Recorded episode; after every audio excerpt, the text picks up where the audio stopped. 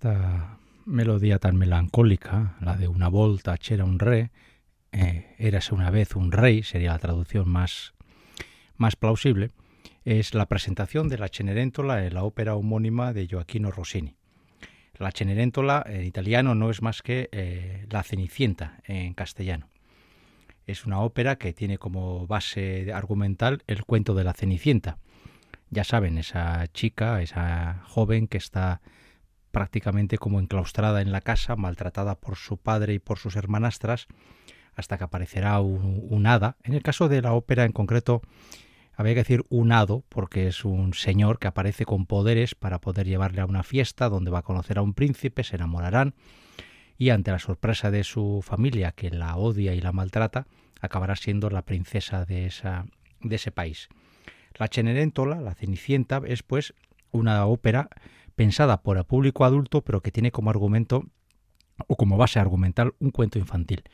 Y hoy precisamente vamos a dedicar todo nuestro programa a óperas que tienen como base argumental cuentos infantiles, en ocasiones dirigidas a los o pensadas sobre todo para los niños, pero como el caso que nos ha ocupado hasta ahora, el de Rossini y otros que oiremos después, otras óperas, a pesar de esa base aparentemente infantil, están pensadas para el público adulto. Hay muchas, muchas óperas. Algunas son muy conocidas, otras no tanto. Y hoy vamos a repasar siete cuentos. En algún caso podríamos hablar incluso como de leyenda, más que cuento infantil, pero bueno. En ocasiones eh, oiremos voces infantiles, las menos, y en otras oiremos a, a personas mayores haciendo incluso de críos pequeños. Vamos con el siguiente cuento, porque el de la Cenicienta, por cierto, podríamos decir también que además de la Cenerentola de Rossini, podríamos haber elegido la Cendrillon de Jules Massenet, Cendrillon en francés es lo mismo, la Cenicienta, o también la Cendrillon de Pauline Biardot. Es decir, el cuento de la Cenicienta ha sido llevado por bastantes músicos al mundo de la ópera. En el caso de la ópera de Rossini hay que decir, creo que en su momento yo, bueno, creo no, sé que lo dijimos en su momento cuando hablamos de esta ópera durante un programa completo, es que eh, la verdad es que el planteamiento de Rossini es bastante naif, es decir, los malos, es decir, las hermanastras y el padre, eh, más que malos, son muy tontos, más que malos. digamos que tienen una maldad bastante elemental. Y Angelina, que es el nombre de la Cenicienta, es de una bondad tan extrema que al final uno puede pensar que no hay seres humanos así, tan tan bondadosos, ¿no? Pero bueno, es un poco lo que ocurre con muchos cuentos infantiles, donde los buenos son muy, muy, muy buenos, los malos son tan malos y prácticamente no hay término medio. Otro cuento que ha sido menos protagonista, pero que hace poco descubrí una ópera basada en ese cuento infantil, es el cuento de la Bella Durmiente. He de decir que enterarme que existía esta ópera fue eh, la chispa que despertó en mí la idea de hacer este programa dedicado a cuentos infantiles. Eh, Otorino Respighi es un compositor que suele aparecer bastante en las salas de conciertos, pero salvo error u omisión no ha aparecido en este programa prácticamente nunca, porque aunque compuso bastantes óperas, las óperas de Respighi hoy apenas se suelen poner en escena. Es uno de los típicos ejemplos del compositor que tiene éxito en lo orquestal, pero luego en el teatro apenas tiene relevancia. Pues bien, hace unos meses eh, de pura casualidad, me enteré que existía la Bella Dormente en el Bosco, la Bella Durmiente en el Bosque, porque un teatro italiano la había programado para el público infantil. Eh, bueno, pues eh, picado por la curiosidad, porque a mí todo esto de que me descubrir óperas nuevas me apasiona, empecé a, mirar de quién era, era de Respighi, era fácil eh, buscar incluso grabaciones y da la casualidad de que recientemente incluso una casa discográfica ha editado un DVD con esta ópera. Por lo que se ve en Italia se suele programar bastante. Yo desde luego por estos lares jamás la he visto programada y no creo que sea una de esas óperas que yo acabe viendo por aquí cerca. En cualquier caso, narra la historia de la Bella Durmiente, ya se sabe, esa persona que es eh, engañada, que se queda dormida hasta que aparece un príncipe y la despierta y se convierte eh, la Bella Durmiente y ese príncipe desconocido van a acabar siendo pareja y también van a gobernar el país. Eh, aunque estoy tentado y reconozco que mi parte más malvada tiene ganas de utilizar el micrófono, no vamos a entrar en las para historias que suceden con los cuentos infantiles, porque los cuentos infantiles que durante siglos se han entendido de una forma, en los últimos años, y yo creo que con una cierta lógica, se están reelaborando o se están eh, repensando, ¿no? dándoles nuevas lecturas. Eh, tanto en el caso de la Cenerentola como la Bella Durmiente, o en otros que aparecerán después, a veces el papel de la mujer es muy pasivo y los héroes son siempre masculinos. Y ahora hay una corriente bastante, bastante fuerte y yo creo que bastante lógica de relectura de los cuentos infantiles. Pero en cualquier caso, esta ópera de, de Respighi respeta mucho la historia de la Bella Durmiente y vamos a escuchar un fragmento un poquito más largo que el anterior, Da Molti Giorni, que corresponde precisamente a esta ópera de Respighi. Y así este compositor eh, aparece, si no me equivoco, por primera vez en la historia de Opera.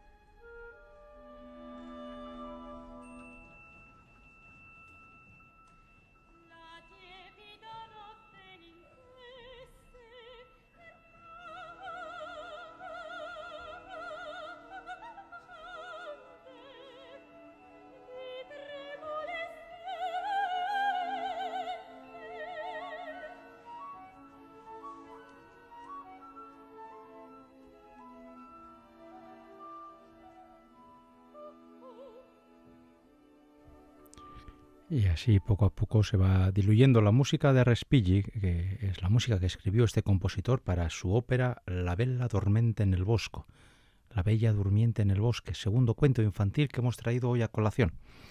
Como podrán apreciar, eh, dos cosas se pueden comentar. La primera, que en las óperas de cuentos infantiles las voces femeninas suelen ser predominantes bien porque asumen los personajes de femeninos, lo cual tiene su lógica aplastante, pero también porque en ocasiones asumen los papeles de los hombres jóvenes, queriendo subrayar precisamente la juventud del hombre por el uso de una voz femenina. Muchas veces las voces masculinas que aparecen son o bien el del príncipe o el, el héroe, que suele ser un tenor normalmente, y luego está el malo malísimo, que suele ser un bajo a los bajos, a los pobres, como siempre se les coloca de malos de todas las películas, pues, pero insisto en que se ve y se aprecia que hay una predominancia del, del, uso de la voz femenina en los cuentos infantiles. Y segunda cuestión que quiero comentar, en este corte musical era muy evidente, la música es muy limpia, muy transparente, apenas hay, no digo dificultades vocales, porque las puede haber, pero la línea melódica es muy sencilla y está pensada eh, no tanto para provocar, digamos, un impacto musicológico en el oyente, sino más bien para poderles poner en situación, ¿no? Aparece muchas veces a, través de esa música etérea se quiere reflejar el mundo de lo sobrenatural, de las hadas, de seres misteriosos, de, del bosque en penumbra, de, de lo incierto. Bueno, eso suele ser bastante típico de los cuentos infantiles. Vamos con el tercero. El tercero, aunque aquí es conocido, sobre todo en el área germana es muy, muy popular, hasta el punto de que la ópera de la que ahora vamos a oír apenas tres minutitos es prácticamente obligada en todos los teatros alemanes, suizos y austríacos durante las Navidades. Me estoy refiriendo efectivamente a Hansel y Gretel, esos dos hermanos que un día se pierden en el bosque, son capturados por una bruja mala malísima y esta bruja lo que quiere es cocinarlos. Evidentemente, al final, el padre y la madre conseguirán rescatar a los niños, estos niños que no son tontos y que van a engañar a la bruja, que la acabarán metiendo al horno, y se escaparán y eh, conseguirán eh, salir de esa casa de chocolate que a modo de trampa había construido la bruja para atraer a los niños que se perdían en el bosque. Pues bien, Hansel y Gretel es una ópera muy popular de Engelbert Humperdinck, muy popular sobre todo en los países que antes he citado, en el centro de Europa.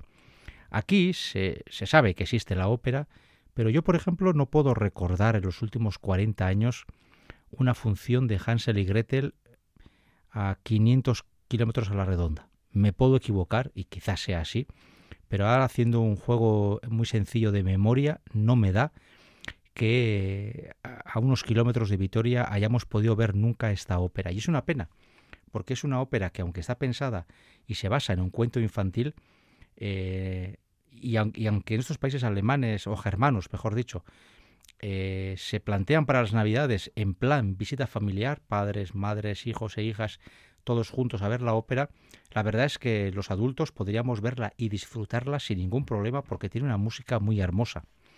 Es de finales del siglo XIX y este fragmento que vamos a oír ahora es muy conocido, el Abendsingen, donde intervienen los dos hermanos, Hansel y Gretel. Vamos a oír unos poquitos minutos de esta ópera de Humperdinck.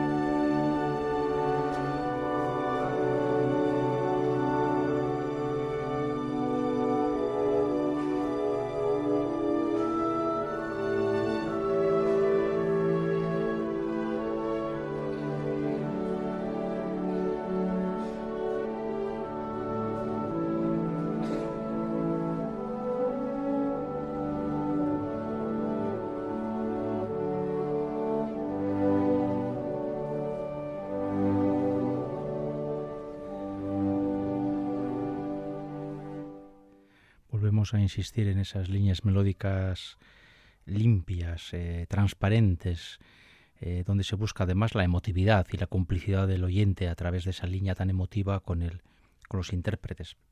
Hansel y Gretel, niño y niña, y sin embargo las dos encarnadas por voces de mujeres. La soprano eh, es, la, es ella, Gretel, y la mezzosoprano, una voz algo más grave, es Hansel, el muchacho. En este caso eran Liliana Nikiteanu y Evelyn Erlitzius. Vamos eh, con el cuarto cuento en este programa que estamos dedicando eh, íntegramente a óperas que se basan en cuentos infantiles. Esto es Radio Vitoria. Estamos haciendo el programa 188 de Ópera On. Eh, en el apartado técnico me acompaña Joan Careaga, que sí que se encarga de todas estas cuestiones técnicas que yo no entiendo nada, y un servidor se ha encargado de hacer la selección y de presentar los cortes musicales. En cualquier caso, lo más importante siempre es la música. Desde luego, muchísimo más importante que mis palabras. Vamos con el cuarto corte musical y el cuarto cuento distinto.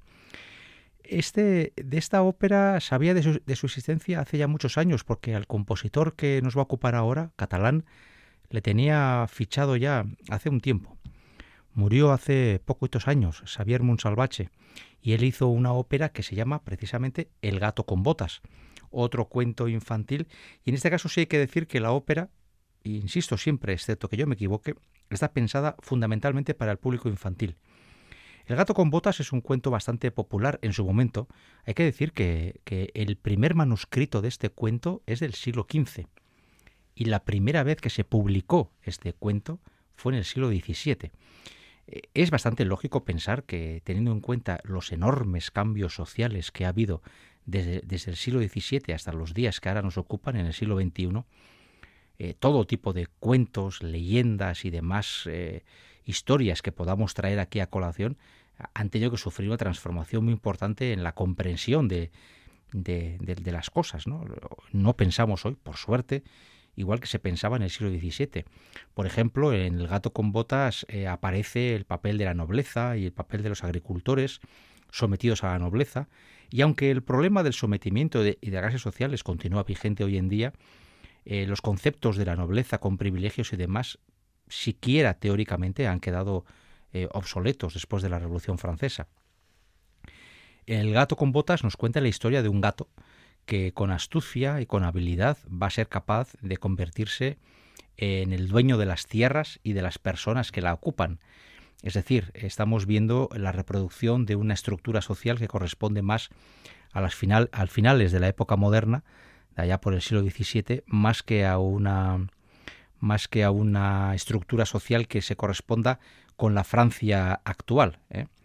Eh, aunque eh, las situaciones de injusticia sigan siendo, siguen estando presentes tanto ahora como hace tres o cinco siglos. Pues bien, Xavier Bonsalvache escribe esta ópera del gato con botas, que es una ópera que en Cataluña se suele mm, programar bastante. Es bastante típica esta ópera, por ejemplo, en funciones de fines de curso de conservatorios y demás, y el Teatro del Liceu en Barcelona y otros teatros más pequeños en Cataluña suelen acordarse de esta ópera de Monsalvache para, para dar oportunidad a cantantes jóvenes y hacer funciones más o menos familiares. El argumento lo permite. Hay una grabación discográfica de esta ópera, a, través de la cual la pude conocer, porque yo no he tenido la suerte de verla, y si no me equivoco, eh, creo que esta ópera en, en, alguna ocasión se ha programado aquí en Euskal Herria a cuenta de ese tipo de ciclos de óperas pensados para el público infantil. Eh, yo creo que fue hace unos 10 o 15 años cuando se pudo ver, aunque yo a mí se me escapó y tengo esa pena, esta ópera de, de Monsalvache. Vamos a, escuchar una escena de esta ópera donde vuelve a aparecer una vez más una voz femenina, en este caso la soprano Isabel Monar, es quien encarna el papel principal. Vamos a escuchar estos seis minutos que ocupan, eh, que son parte de una escena de El gato con botas, una ópera de la década de los 60 que escribió Xavier Monsalvache.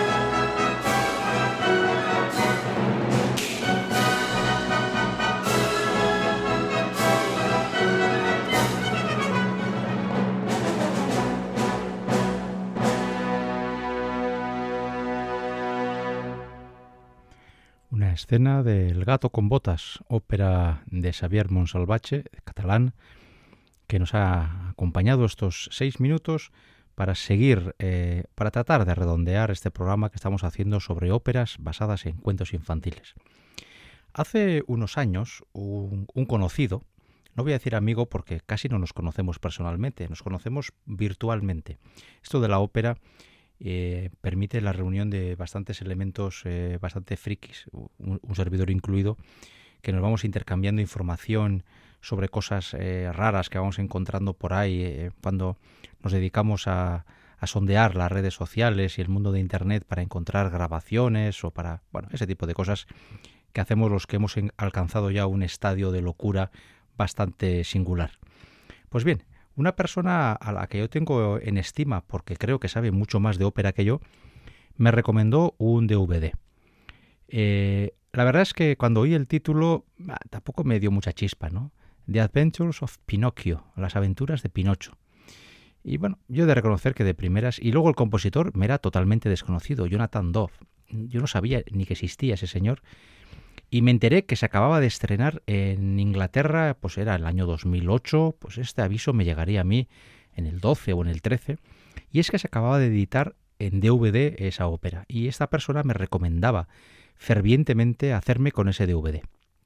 La verdad es que eh, agradecí la, invitación, pero la decliné. Pensé, va, eh, quizás algún día. Y casualmente, de ahí al poco tiempo, eh, pude ver ese DVD en una tienda en Madrid. Y la verdad que estaba a un precio muy apetecible. Y bueno, en esas cosas que suelo hacer sin pensar mucho, dije, va, pues me la compro, yo a casa, ya la oiré algún día. Y un día me senté delante del televisor, puse el DVD, me dispuse a ver la ópera, que dura unas dos horas y pico, y al término de la misma me quedé, estaba totalmente estupefacto. Una vez más se comprobó que yo soy un temerario y que haría muy bien en hacer caso de la gente que sabe más que yo. Acababa de ver el que para mí es el, uno de los DVDs de ópera contemporánea más hermosos que jamás he visto en mi vida. Además, eh, una ópera eh, muy fácil de ver. Es una ópera que, que uno puede ver tranquilamente con sus hijos e hijas pequeños porque la puesta en escena de la ópera es una virguería absoluta. Hay que ver lo bien que está hecho el Pinocho de madera eh, con una soprano haciendo el papel de Pinocho y qué bien está hecho todos y cada uno de los episodios de la historia de Pinocho, que supongo la mayoría los conocerán, tanto el, tema del circo, eh, las piras que hacen para no ir al colegio, la historia del enterramiento de las monedas de oro y del, y del bosque de los ladrones, lo de la ballena cuando se come a Pinocho, la verdad es, y luego, sobre todo, la transformación de Pinocho de la madera al ser humano, a la carne. Y es un espectáculo de DVD. Yo siempre que puedo lo recomiendo y no me importa eh, recomendar a los oyentes de Radio Victoria que si algún día pueden saber algo de esta ópera, que, vean ese DVD o que, investiguen un poquito porque es una auténtica verguería y, merece la pena verlo con, con, los, con los pequeñajos y con las pequeñajas, porque yo creo que lo van a agradecer la mayoría. La ópera cuenta la historia de Pinocho y es una cosa muy fácil de escuchar, aunque es del 2008 me parece, o 2006. Y luego más tarde he ido conociendo otras obras de Jonathan Dove y tengo que decir que estamos ante unos compositores vivos más interesantes que hay de, ópera. Y bueno, ya he ido eh, sabiendo más, he ido oyendo más y ahora mismo pues estoy muy al tanto de sus estrenos nuevos. Vamos a escuchar una escena de esta ópera y así conoceremos el quinto cuento, uno de los más tradicionales también, el de Pinocho, y eh, podremos escuchar eh, una ópera que es muy reciente, apenas tiene una década, pero sin embargo su música es perfectamente accesible a todo tipo de oído y a todo tipo de mentalidad musical. Tres minutitos no llega de, de un pequeño fragmento de Adventures of Pinocchio, la ópera de Jonathan Dove.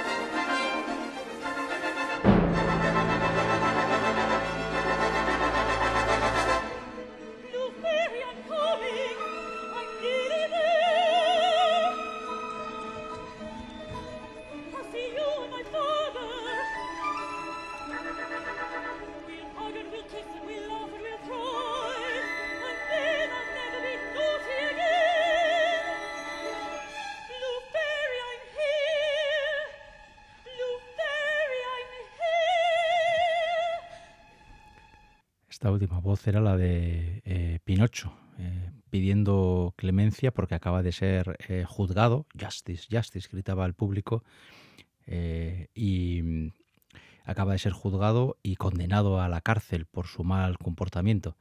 Esta escena del juicio, yo recuerdo que la primera vez que vi el DVD me hizo mucha gracia porque los jueces y toda la gente, toda la parafernalia de la justicia está representado por unos orangutanes.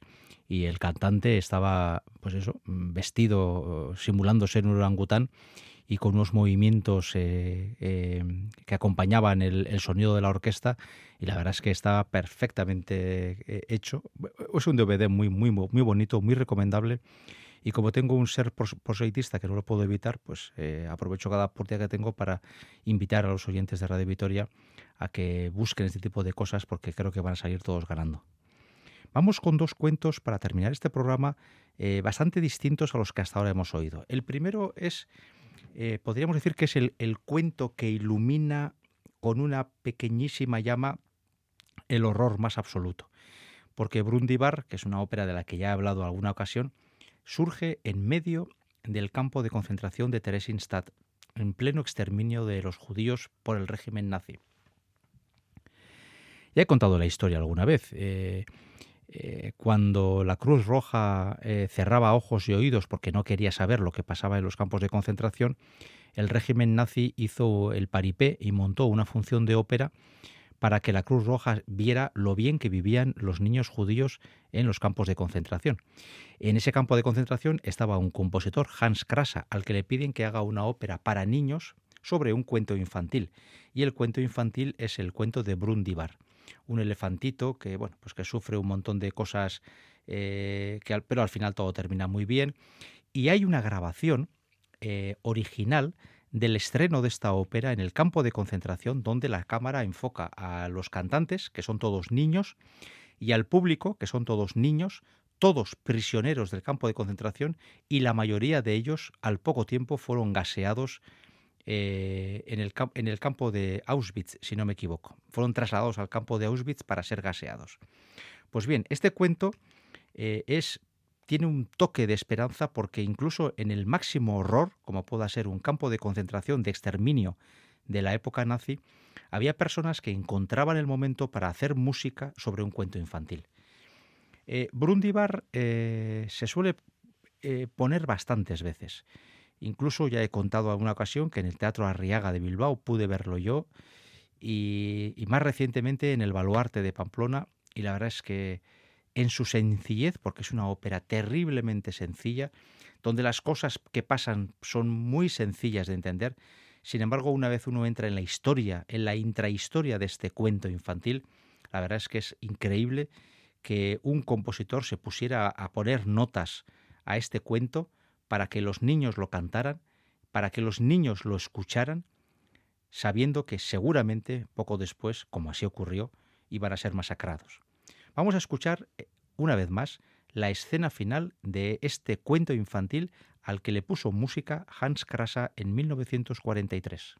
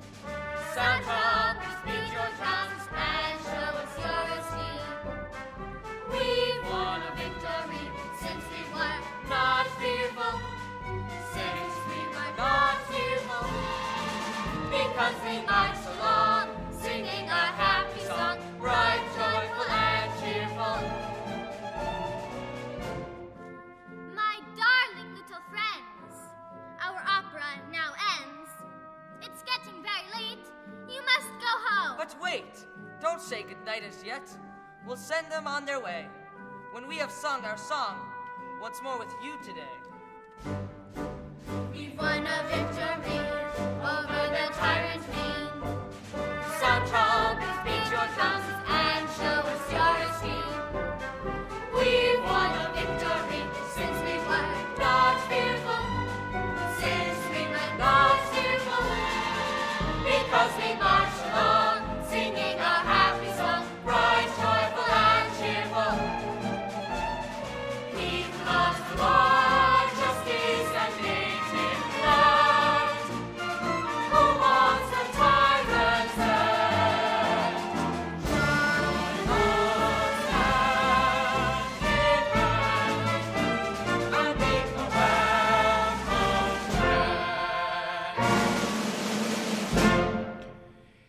A alguno lo haya sorprendido que sea en inglés, pero Hans Krasa, eh, que consiguió librar un original eh, no completo de la partitura, que luego se pudo rehacer, ya dejó escrito que se cantara en el idioma de cada sitio.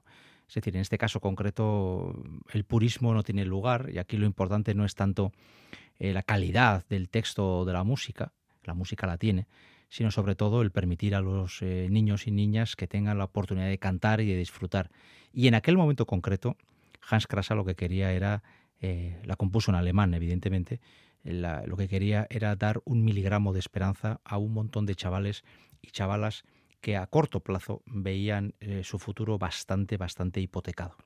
Vamos con el último, yo no sé si es cuento o es una leyenda, el arca de Noé. Y hablamos aquí de un compositor que yo creo que tenía que aparecer sí o sí, y es Benjamin Britten. Eh, lo, digo, lo digo porque Benjamin Britten compuso mucha música para voces infantiles.